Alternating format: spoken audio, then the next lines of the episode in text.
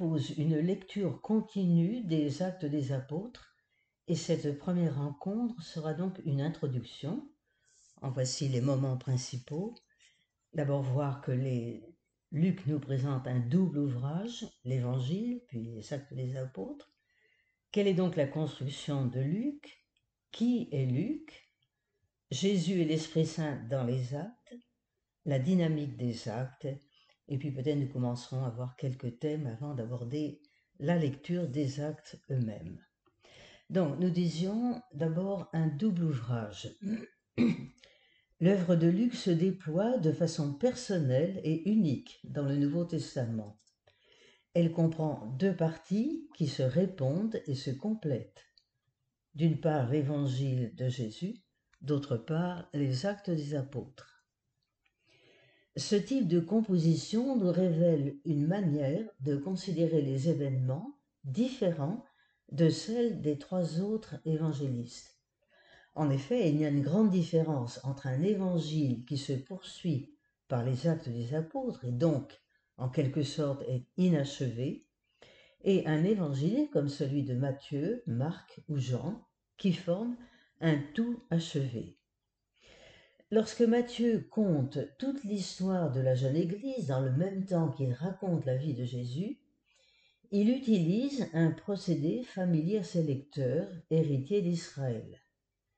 Leur mentalité ne répugne pas du tout à reconnaître la vie des communautés chrétiennes primitives dans celle de Jésus. Mais Luc se rend parfaitement compte que son lecteur de culture grecque, il écrit surtout pour les églises grecques, à la fois de Grèce et d'Asie, est incapable de lire deux histoires en superposition. C'est pourquoi il raconte la vie de Jésus et celle des premiers témoins en deux livres distincts. Si la mentalité d'Israël s'accommode bien du télescopage des perspectives, il n'en va pas de même des auditeurs de Luc. Ils attendent qu'on leur expose les faits dans leur déroulement chronologique en respectant la succession des différents événements. Si Luc écrit dans son prologue de l'Évangile, chapitre 1, verset 3, Il m'a paru bon d'en écrire pour toi un récit suivi. Dans une telle perspective, on comprend facilement que les actes des apôtres revêtent chez Luc une importance quasiment égale à celle de son évangile. À la limite, on ne peut pas comprendre l'un sans l'autre. Ils forment un tout inséparable. La bonne nouvelle de la parole de la grâce.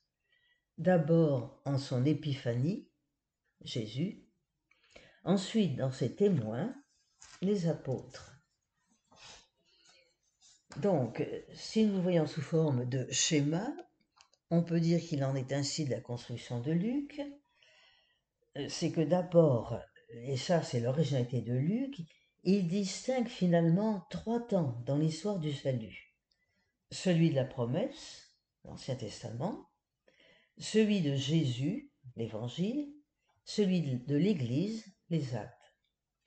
Donc, fin du temps de la promesse, fin de l'Ancien Testament, nous arrivons dans l'Évangile, et là il va nous montrer Jésus dans la force de l'Esprit et nous irons de Galilée jusqu'à Jérusalem. Puis l'événement de Pâques, deuxième partie les actes, ce sont cette fois-ci les témoins avec la force de l'Esprit. Et nous partirons de Jérusalem pour nous rendre jusqu'aux extrémités de la terre, c'est-à-dire Rome. Qui est Luc? Si la personnalité de l'auteur ne nous est pas autrement connue que par son œuvre, nous pouvons le considérer comme un témoin de la deuxième ou de la troisième génération chrétienne. Sa langue est le grec classique de la koiné, vocabulaire riche, varié. Luc est un écrivain de talent. Il sait composer de façon personnelle il est issu sans doute d'un milieu païen, peut-être à Antioche de Syrie ou à Philippe en Macédoine. Il a appris de ses maîtres judéo-chrétiens le rôle irremplaçable d'Israël. Et ceux-ci lui ont donné le sens et le goût des Écritures, en même temps qu'il le formait à l'interprétation christologique de celle-ci. Chrétien de souce hellénistique, il réfléchit sa culture à la lumière de sa foi, et celle-ci à la lumière de l'écriture accomplie dans le Christ. À l'instar des grands témoins dont il raconte les actes, Luc est un missionnaire et un pasteur. Pour Marc, Matthieu et Jean, l'histoire des premières communautés est imbriquée très intimement dans celle de Jésus de Nazareth. Luc préfère s'adapter à ses destinataires grecs ou romains en écrivant une histoire qui se déroule dans des phases successives. D'où sa présentation des faits concernant Jésus et ses témoins en deux parties distinctes. Luc va agencer la présentation des faits de telle manière que son récit soit en même temps une leçon de théologie. Luc a en effet un sens profond de ce qui arrive dans nos histoires. Mais il a appris de ses frères judéo-chrétiens à observer ces histoires avec le regard du prophète. Ce qu'il nous fait voir, c'est la trajectoire de la parole de la grâce à travers l'Empire romain du milieu du premier siècle. Un mot maintenant sur Jésus et l'Esprit Saint dans les actes. L'Esprit Saint. L'Esprit Saint dans les actes est présent dans tous les événements, en particulier les tremblements de terre, la porte de prison ébranlée, le souffle violent, etc. L'Esprit est également celui qui assure la conduite pour que le dessein de Dieu arrive. L'Esprit assure le discernement, mission, voyage. C'est lui qui fait parler à la Pentecôte les témoins. Et il témoigne lui-même, et nous lirons d'une façon étonnante dans les actes, nous et l'Esprit Saint. Enfin, l'Esprit Saint, le plus souvent, agit sans intermédiaire. Qu'en est-il de Jésus? Eh bien, comme nous le savons, Jésus est absent. Il est au ciel, il intercède, d'où il répand l'Esprit Saint il est exalté à la droite du Père. Mais quand nous disons qu'il est absent, nous voulons dire qu'il faut découvrir un autre mode de présence de Jésus, et les actes sont là pour nous le faire découvrir. Jésus est parole de la grâce, conçu, déployé dans la puissance de l'Esprit Saint. Il agit le plus souvent par ses témoins, et il touche l'homme à travers des gestes concrets, les sacrements et les guérisons. Un mot maintenant sur la dynamique des, actes. Tout cela, bien sûr, nous le reverrons plus en détail. On peut distinguer à travers les actes des apôtres six grandes étapes. Tout commence à Jérusalem. Les cinq premiers chapitres se passent à Jérusalem et ce qui va nous faire basculer pour passer en Samarie, c'est le témoignage et la lapidation de Étienne, premier témoin du Christ. Donc nous allons passer en Samarie avec l'histoire de l'eunuque, puis avant de passer dans une troisième étape, c'est la rencontre du païen Corneille, qui est le moment décisif et qui nous fait passer donc à Antioche. Troisième étape, qui prépare la suivante, la quatrième, celle d'Éphèse, avec ce moment important, l'Assemblée de Jérusalem, qui fait charnière. Étape suivante, la cinquième, ce sera le témoin prisonnier, c'est-à-dire Paul. Paul va être fait prisonnier, c'est ce qu'il souhaite d'ailleurs, puisqu'il veut arriver à Rome.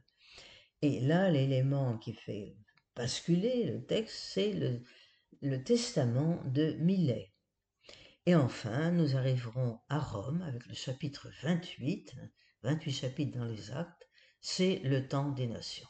C'est la rencontre vraiment avec le monde païen.